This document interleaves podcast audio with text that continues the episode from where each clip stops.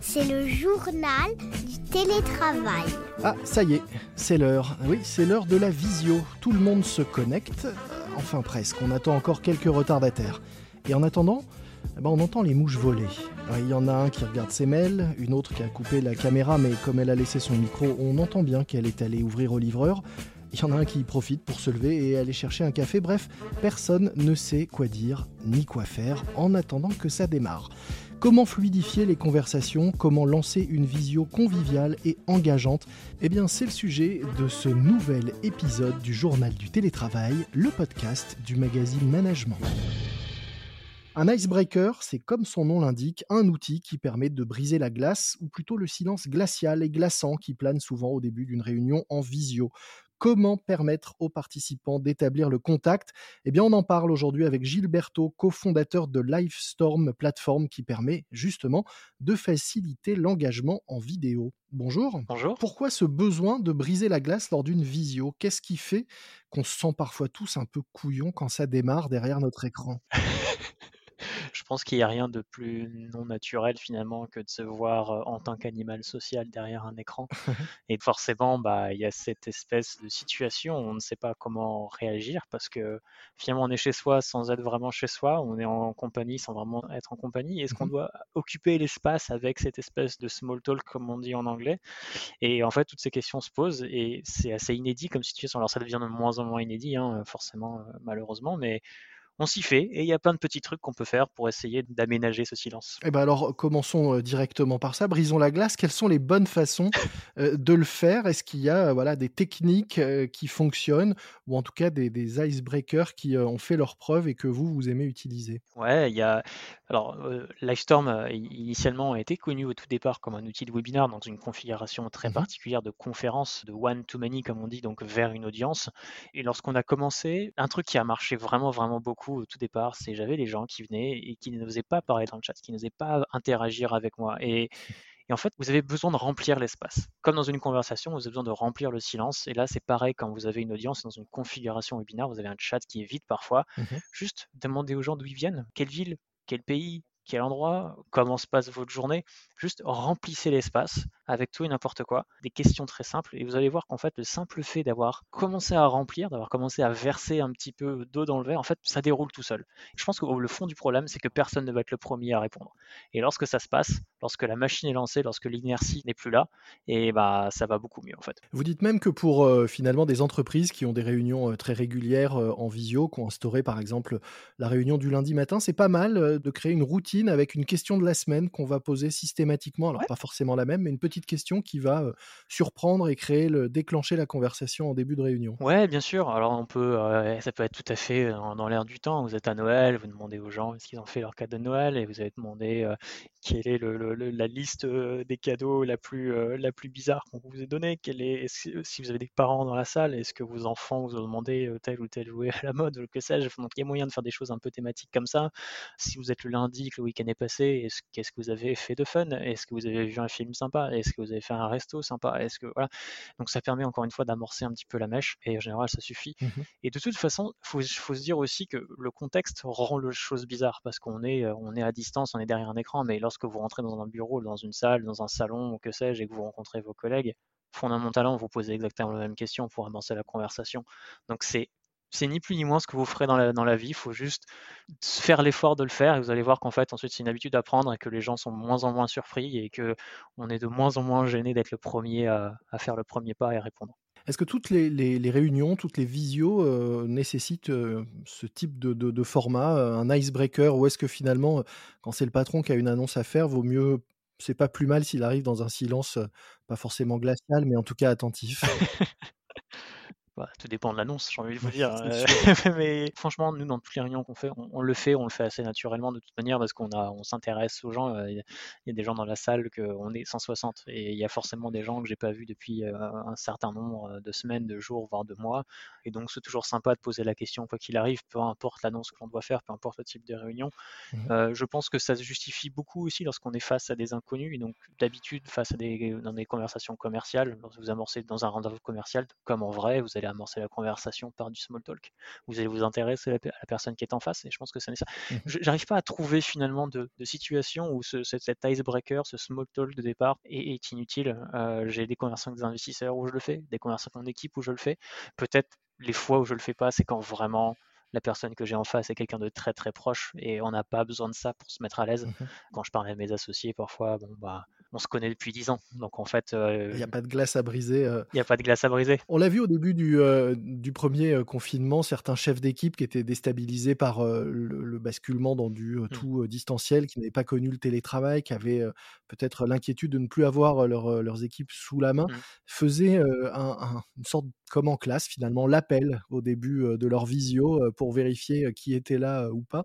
Est-ce que finalement un icebreaker c'est pas une façon un peu plus conviviale, ludique et sympa de remplacer cet appel un peu scolaire et, vieux jeu? Ce que j'aime pas trop dans cette notion d'appel, c'est qu'il y a une intention derrière. Mmh l'intention de briser la glace, c'est l'intention d'interagir. L'intention de l'appel, c'est l'intention de voir si la personne est là et je vais pas dire que c'est du flicage, mais il y a, y, a, y a, un petit peu de ça quand même. Et je pense que c'est un petit peu dommage. Je pense que il y a une intention de le faire. Et je pense que si c'est pour fliquer, ça sert à rien de le faire. Vraiment, faites-le parce que vous avez envie d'enrichir un peu vos interactions. Vous n'avez pas envie d'être tout seul à présenter. Vous avez envie que les gens qui sont en face réagissent à ce que vous dites et vous envoient un peu des réactions, même si c'est juste un emoji, même si c'est juste un pouce levé, on s'en fout, mais juste faire en sorte que vous n'êtes pas en train de parler euh, dans l'écho ouais, dans, une, dans une salle vide. Je pense qu'il n'y a rien de pire pour quelqu'un qui présente. Mais faire l'appel pour faire l'appel et fliquer les gens, je pense que pour le coup, c'est complètement antinomique avec le fait de faire du télétravail. Vous avez besoin de déléguer de la confiance, vous avez besoin de faire confiance. Le, marché de la confiance a explosé dans le télétravail. Enfin voilà quoi. Maintenant, ça, pour le coup, c'est presque de l'ancien monde en fait, pour moi. Donc euh, finalement, euh, pouvoir être capable de, démarrer par euh, du small talk et des, un icebreaker quel qu'il soit, c'est un signe de, maturité. C'est un signe de maturité et c'est d'avoir de s'être adapté à son environnement, de être adapté à cette nouvelle façon de communiquer, de finalement de faire du small talk parce qu'en fait les gens qu'on a en face ont, on est honnêtement intéressé par leur vie et par ce qui se passe et qu'on a envie d'interagir, on a envie de créer ce lien, parce que c'est reste dur de faire du lien à distance, mais on a envie de le créer quand même, mmh et on n'est plus dans cette logique de flicage, entre guillemets.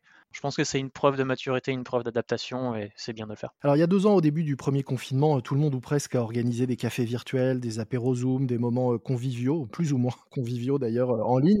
Aujourd'hui, c'est plus nouveau, l'intérêt pour tout ça c'est un peu émoussé. Euh, comment est-ce qu'on peut relancer, au-delà de ce démarrage parfois laborieux, mais comment est-ce qu'on peut relancer des événements originaux et, engageants? C'est votre métier, vous, chez, chez Livestorm. Mais après deux ans, qu'est-ce que vous voyez se dessiner? Est-ce qu'il y a de, nouvelles pratiques, de nouvelles tendances et, des choses qui fonctionnent aujourd'hui? Un truc qui marche plutôt bien, qu'on voit souvent, il y a même des sociétés qui se lancent spécialement dans là-dedans, c'est de créer ce qu'on appelle des huddles, H-U-D-D-L-E. Mmh je ne saurais absolument pas le traduire en, en français, mais fondamentalement, le principe, c'est que en fait, vous créez des espaces qui sont un peu comme des espaces physiques, qui sont constamment connectés, constamment ouverts, dans lesquels les gens peuvent se connecter et euh, spontanément, proactivement, avec un peu de sérendipité, arrivent à se rencontrer et à se parler, alors que comme si vous entriez dans une pièce vide, enfin dans une pièce vide, dans un espèce de coworking virtuel entre guillemets, mmh et vous pouvez vous connecter. On a exactement ce, cette espèce de machine à café en fait qui est toujours là. Les gens se connectent et ça envoie une petite notification dans le chat à tout le monde mmh en disant que bah, Franck s'est connecté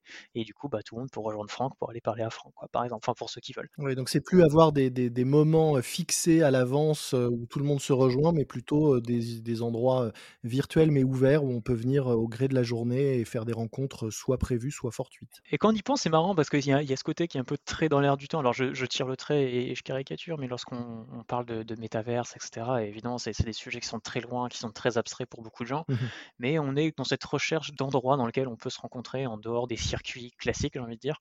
Et je pense que c'est un peu ça, peut-être la prochaine étape. Nous avons fait il y a quelques, quelques mois dans ce podcast une interview euh, d'un chef d'entreprise qui justement avait mis en place ce type de bureau euh, ouvert euh, en permanence pour ses équipes virtuelles. Je mettrai dans les notes de cet épisode le lien vers cet épisode pour ceux qui, euh, qui aimeraient entendre ce, témoignage autour de ce nouveau système qui se développe. Mmh. Tout à l'heure, avant de, démarrer l'enregistrement, nous avons nous aussi fait un peu de, small talk. Vous me disiez que vous étiez euh, nombreux dans vos, bureaux. Est-ce que ça veut dire que euh, chez Lifestorm, le, télétravail, c'est fini? Où en êtes-vous de, votre propre pratique du télétravail? Et comment vous êtes-vous organisé ou pensez-vous vous organiser pour la suite? C'est une très bonne question. En fait, nos bureaux, pour vous donner une idée, lorsqu'on était 30, un peu moins de 30 même, on était littéralement 20 en 2019, aujourd'hui on est 160. En fait, on a conservé les mêmes bureaux. Alors évidemment, on n'a pas poussé les murs, on ne s'est pas tous euh, squeezés comme des sardines dans les, mêmes, dans les mêmes bureaux. Mais fondamentalement, la fonction première du bureau, elle a évolué. C'est-à-dire qu'on est passé d'un vrai bureau, entre guillemets, quelque chose qui se rapproche plus aujourd'hui du coworking, d'un hub, entre guillemets. Mmh Et donc, les gens qui sont de passage à Paris peuvent venir voir les gens qui sont là, les gens qui sont là, qui habitent à Paris peuvent venir travailler en dehors de chez eux de temps en temps lorsqu'ils ont envie, etc. Donc, c'est devenu plus un lieu de passage qu'un lieu de travail permanent. Et c'est intéressant parce que du coup, ça change complètement aussi, ne serait-ce que l'agencement des bureaux change à cause de ça. Vous mmh allez commencer à designer, à, l'équiper en conséquence, de le faire lui donner une chaleur qu'il n'avait pas forcément avant et on a une jauge qui est limitée à grosso modo 25 personnes et on a une petite application qu'on utilise qui s'appelle Café mmh et qui nous permet justement de gérer, de voir qui est présent tel jour, qui est au bureau, jusqu'à ce que la jauge est remplie ou pas remplie. Et donc maintenant on le gère entièrement comme ça et on a 160 personnes à travers le monde et constamment entre 15 et 20 personnes dans les bureaux qui changent tout le temps. Et qui peuvent se donner rendez-vous également, anticiper, prévoir les moments où ils seront là. Exactement, tout à fait. Merci beaucoup Gilberto. Je rappelle que vous êtes le cofondateur de Livestorm, plateforme qui permet de faciliter l'engagement en vidéo euh, pour des réunions, webinars ou des événements euh, à la demande, à la carte, en direct ou préenregistrés. Livestorm permet de gérer notamment la création de pages d'inscription, l'envoi des emails, de rappels, le partage des replays, le suivi des chiffres et statistiques, bref, toutes les, fonctions euh, indispensables quand on veut bah, réussir son événement à distance. Merci beaucoup. Merci à vous. C'est la fin du journal du télétravail, du moins de cet épisode. N'oubliez pas que le magazine Management existe en version papier et vous pouvez le retrouver dans tous les kiosques. Moi je vous dis à très vite et d'ici là, bon télétravail à tous. C'est le journal du télétravail.